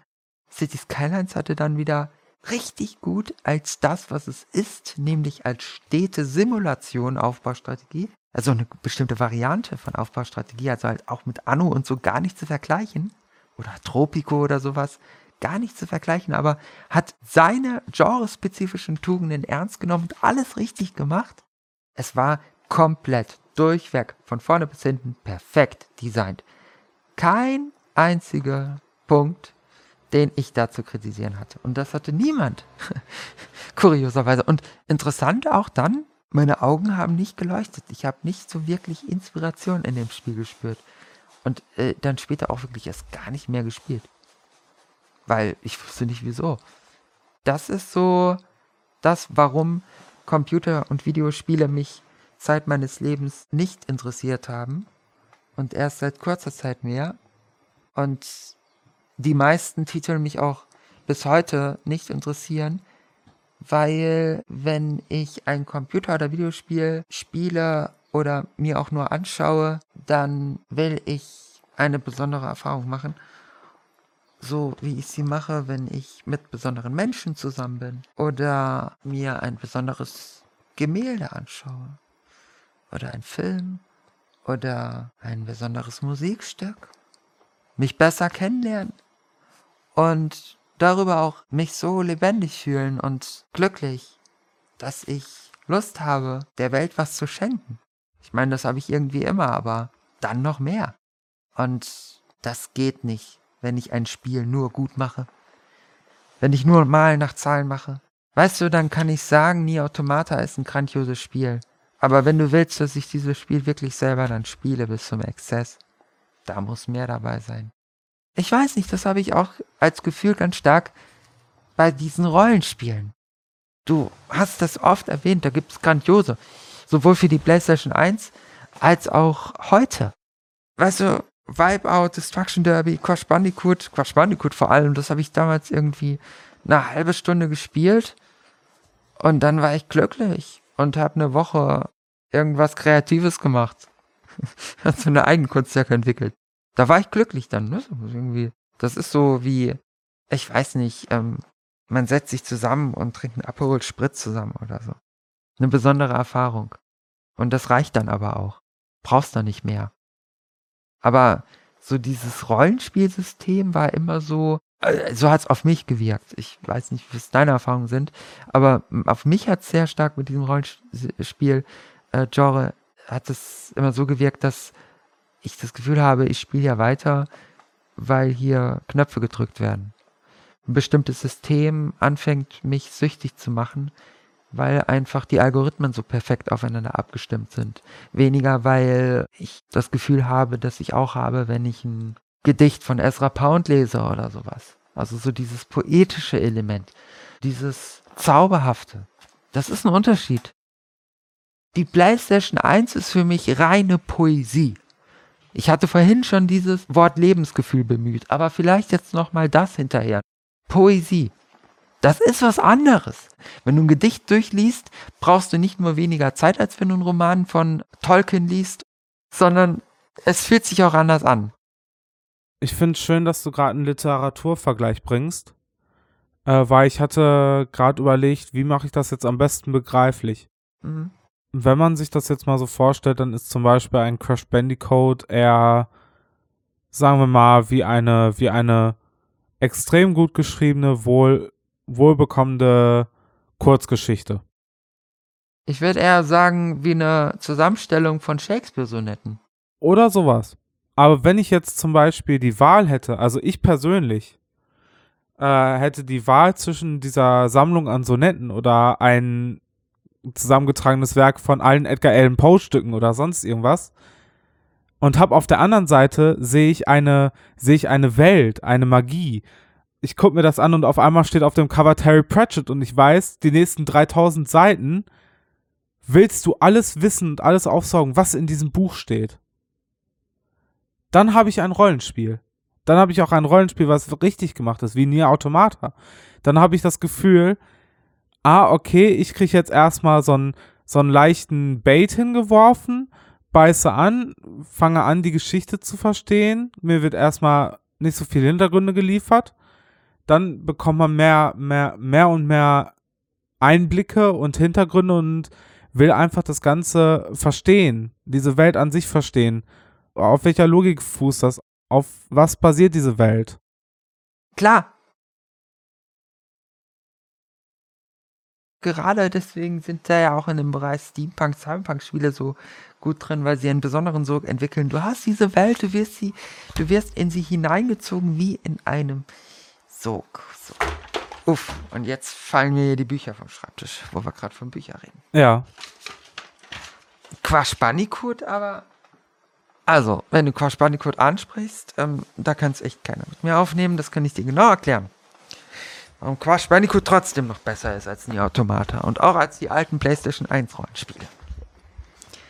Crash Bandicoot ist fraktalshaft aufgebaut. Crash Bandicoot ist voller Spiele. Crash Team Racing ist ein Level in der Crash Bandicoot Trilogie gewesen. Es ist ja so, wenn du Nier Automata spielst, dann hast du einen Kosmos, in den du reingezogen wirst, in dem du dich verlieren kannst, über den du Bücher schreiben kannst. Über das Mass Effect Universum kannst du auch schön Bücher schreiben. Ist auch ein großartiges Rollenspiel, der zweite Teil. Aber Gameplay-mäßig kannst du das mit einem Spiel wie Crash Bandicoot 2 zum Beispiel nicht vergleichen. Crash Bandicoot 2 hat, genauso wie der erste und der dritte Teil, Gameplay-mäßig etwas aufgeboten, worauf du zehn Spiele hättest machen können. Das hat Naughty Dog gesehen und dann haben sie auch zehn Spiele draus gemacht. Also Crash Team Racing war nicht das einzige Crash-Spiel, das da noch gefolgt ist. Interessant ist, obwohl hier einzelne Teile früherer Spiele ausgekoppelt wurden, haben sie besser funktioniert als die größten, größten PlayStation-Spiele wie Gran Turismo, Metal Gear Solid, Tekken. Alles mal eben weggepustet. Und das kannst du nicht als Spieledesigner oder Entwickler planen. Das kannst du nur wollen. Und das ist der Unterschied. Heute wird geplant, kalkuliert, gerechnet.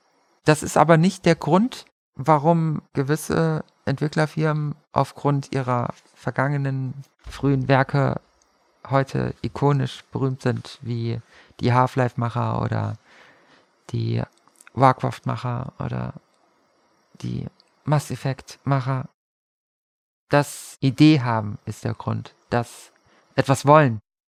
In dem Moment gibst du nämlich zu als Entwickler, dass du auch nicht alles weißt und dass du nicht sicher bist, wie das Produkt werden muss, damit es perfekt wird. Das weiß jeder Komponist, das weiß jeder Filmemacher. Es kommt immer was Unerwartetes rein, immer ein nicht antizipierbares Element, etwas, was du nicht vorwegnehmen kannst, etwas, was du nicht prognostizieren kannst, nichts, was du kalkulieren kannst, nichts, was du berechnen kannst. Etwas Neues, etwas Unerwartetes, etwas, was du auch nie verstandesmäßig durchdringen kannst. Das Ding ist, Spieleentwickler und Designer geben das heute zur Zeit jedenfalls meinem Gutdünken nach nicht zu. Und ich weiß nicht, ob das der Stolz ist. Weil die meisten Entwickler sind nicht stolz. Ich kenne dafür zu viele. Ich lebe in Berlin. Hier gibt es Hochschulen für Spieledesign, die international ganz vorne sind. Aber es gibt schon eine gewisse Engstirnigkeit in dem Ganzen. Da wäre dann die Frage zu stellen, wie öffnet man die? Wie kannst du die auslöschen? Wie kannst du die eliminieren? ich glaube, das ist so ein bisschen das, wo sich unsere Wege so ein bisschen trennen. Ich glaube, dass nicht jedes Spiel so funktionieren würde. Um da auch mal wieder Nier Automata zu wählen, weil wir das schon so prominent haben. Mhm. Man hat äh, Sachen aus einem Bullet-Hell-Shooter mhm. in, äh, in Elementen, die zum Beispiel sowohl die 3D-Bosskämpfe betreffen, als auch Flugpassagen mit äh, den Jets. Man hat äh, kleine Sammelspiele nebenher. Man hat so etwas wie solche, solche, solche Hacking-Minigames. Man hat äh, total neuartige Bosskämpfe durch halt diese Bullet, Bullet Hell Elemente. Man hat äh, teilweise in Stages in engen Fabriken sowas wie 2D-Passagen oder Passagen, die in der Vogelperspektive stattfinden. Ähm, man hat schon extrem viel Abwechslung dabei. Ich kann zum Beispiel ein Spiel wie Shadow of the Colossus machen, wo ich hm. jeden Boss eine leicht andere Mechanik gebe, aber trotzdem dieselben Bullet Hell Elemente. Ich kann auch einen 2D-Scroller, wo es durch, durch Firmen äh, oder durch irgendwelche Fabriken geht, in dem Stil machen, wo man Gegner zerstört. Es gibt ja zum Beispiel auch massiv Bullet-Hell-Shooter. Die gibt es ja. Und das ist ein Spielprinzip, was sich auch über Ewigkeiten gehalten hat. Hm. Die es, immer gibt, immer noch gibt, wie äh, 20XX oder Staradan oder sowas. Ähm, nur der ganz wichtige Punkt ist, wo ich mit dir nicht d'accord gehe, ist halt so, ich hatte halt das Gefühl, ja, du kannst bei Crash, da gehe ich mit dir d'accord, aus jedem, aus jedem Schema, was etwas anderes gemacht hat, ein eigenes Spiel machen. Klar, aber trotzdem kenne ich von vielen einfach das Gefühl, wenn sie das Spiel, auch wenn sie es noch so sehr lieben, nochmal durchspielen, irgendwann an den Punkt kommen, sagen, oh scheiße, jetzt kommt das, da muss ich mir jetzt auch mal äh, auch nochmal durchquälen bis ich wieder an Punkt so und so komme. Dass jeder diesen Punkt hat, wo man sagt, okay, das hat mir jetzt beim ersten Mal nicht so gefallen und ist nicht so ausgereift, da muss ich mich jetzt nochmal durchkämpfen, bis ich wieder zu Part so und so äh, komme. Na, Spielepräferenzen gibt es immer.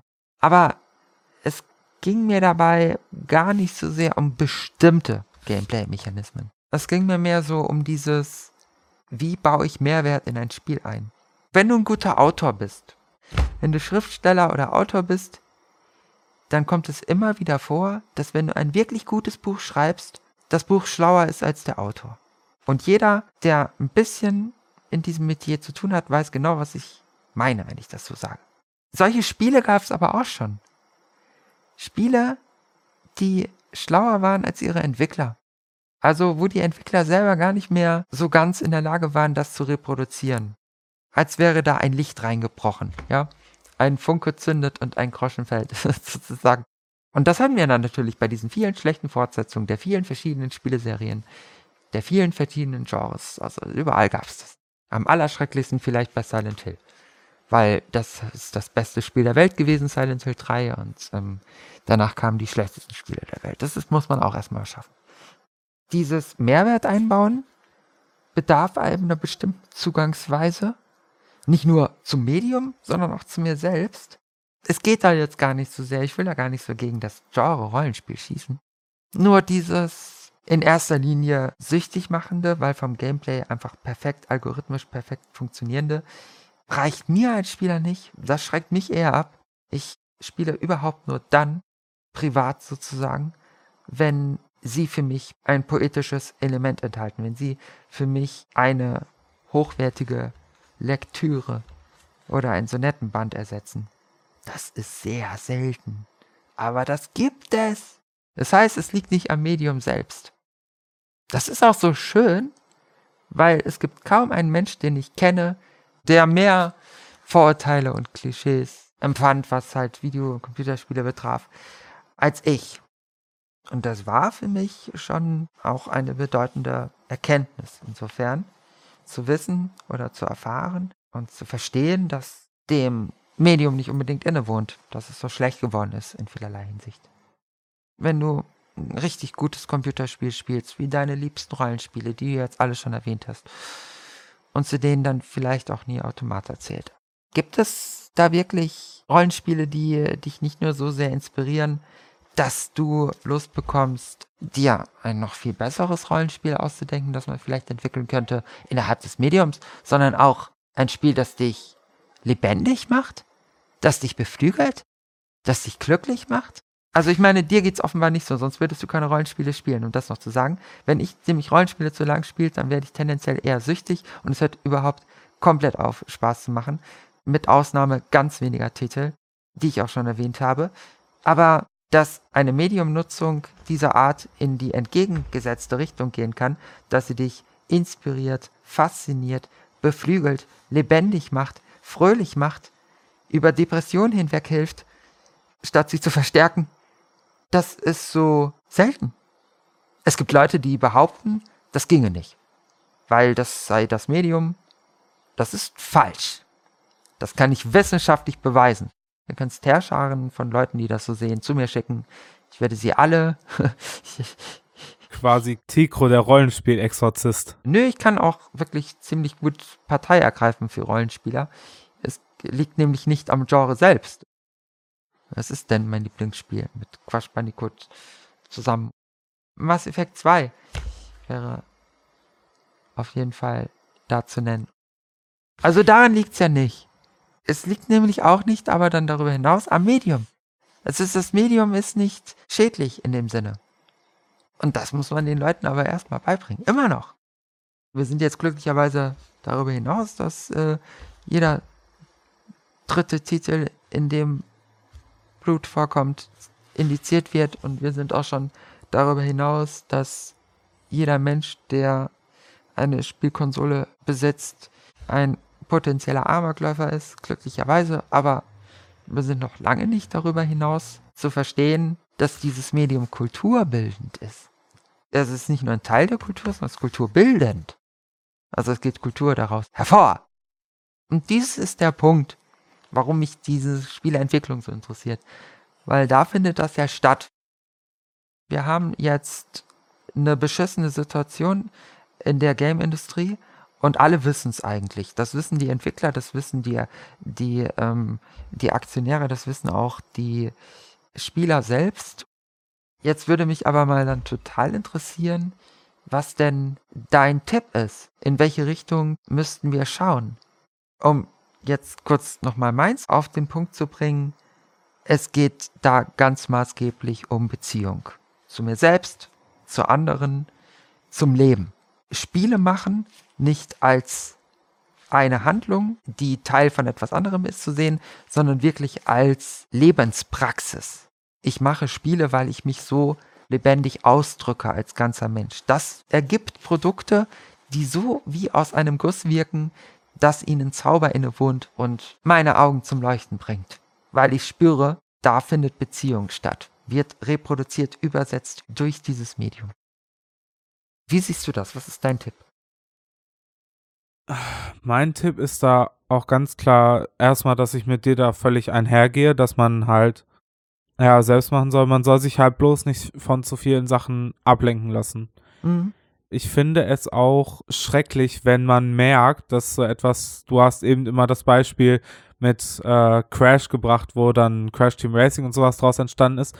Man soll so etwas nicht vorher planen man zerstreut sich daran. Wenn so etwas natürlich erwächst aus einem, aus einem Verlauf, man sagt, ich habe eine coole Mechanik, die setze ich um und daraus entstehen noch andere Ideen, die man auch mit einbaut, dann ist das okay, aber man darf sich nicht vornehmen, und dann mache ich dies und dann mache ich das und dann darf ich jenes. Planung ist in dem Fall tot. Das heißt, so dieses, ich kann nicht sagen, wie es wird, aber ich will was Besonderes schaffen und ich kann schmecken, ich kann riechen, ich kann spüren, wie es sich anfühlen muss. Und deswegen auch genau sagen, wann es richtig ist. Genau so und überhaupt keinen Pixel anders. So dieser Wille. Nicht dieser berechnende Wille. Ne? Ja, auf jeden Fall. Gaming muss wieder Leben sein. Eine Art und Weise zu leben. Wenn du, wenn du heute mit Leuten redest, dann triffst du vielleicht manchmal Leute, ja, ich habe so ein Hobby, manchmal spiele ich oder so, zocke ich, sagen die dann, zocken, ich zocke so. Das war früher tatsächlich nicht so. Du konntest hergehen und sagen, dass du hobbymäßig das und das machst, da hat dich keiner für gesteinigt, aber das war doch früher was anderes. Besonders in der PlayStation 1-Ära. Das war Lebensgefühl. Als würde man das und das sein. Meine Behauptung ist, dass das nicht einfach nur damals Zeitgeist war, warum man sich so sehr mit dem Gaming identifiziert hat, sozusagen es gelebt hat, sondern dass das überhaupt nur deshalb möglich war, weil die Entwickler mit dieser Haltung Spiele entwickelt haben. Später haben Spieleentwickler mit einer anderen Haltung Games entwickelt, was dazu geführt hat, dass auch die Spieler das Maß an Identifikation und Immersion und Lifestyle nicht mehr praktizieren konnten, wie einst.